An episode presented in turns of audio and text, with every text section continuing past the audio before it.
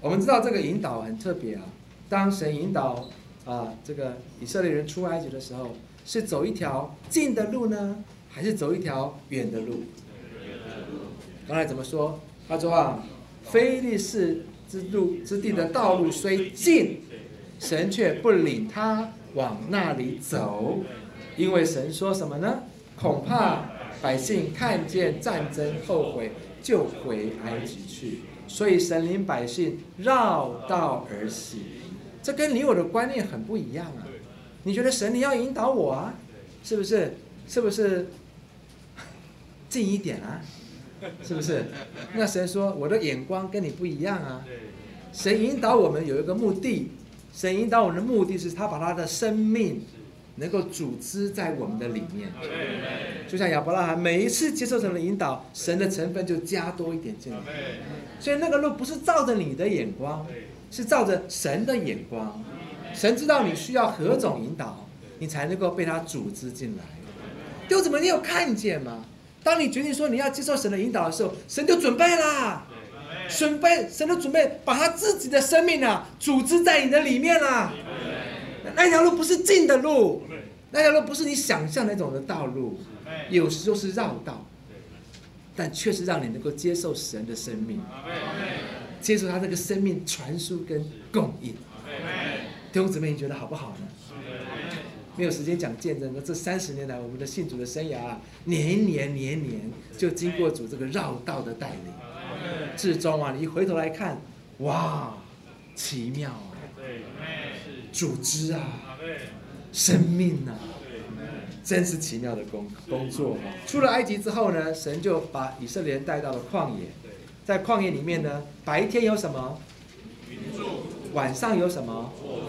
这是很奇妙的一件事。出了旷野之后呢，就白天啊，有天上有一朵云，像柱一样遮盖着以色列人，所以不会太热。晚上呢，因为沙漠很冷嘛，旷野是很冷的嘛，那个云柱就变成火柱了，那有热度的哦，又有光亮。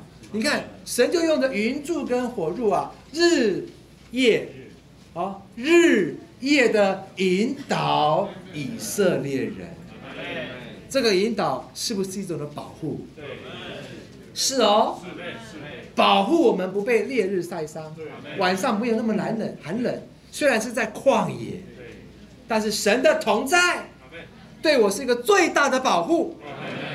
弟兄说啊，神在前头啊，圣经中说神在前头亲自的领以色列人哦，用云柱跟火柱领着以色列人往前行。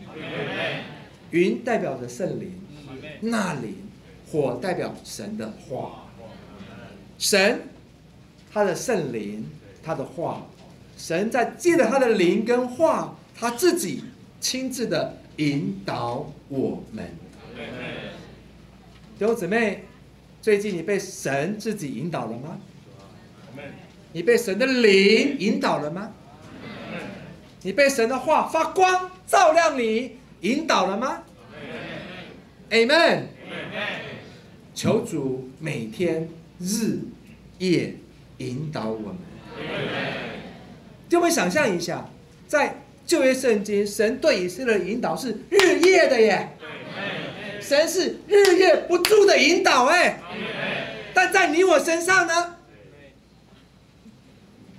一年一次吗？为什么生命没有变化？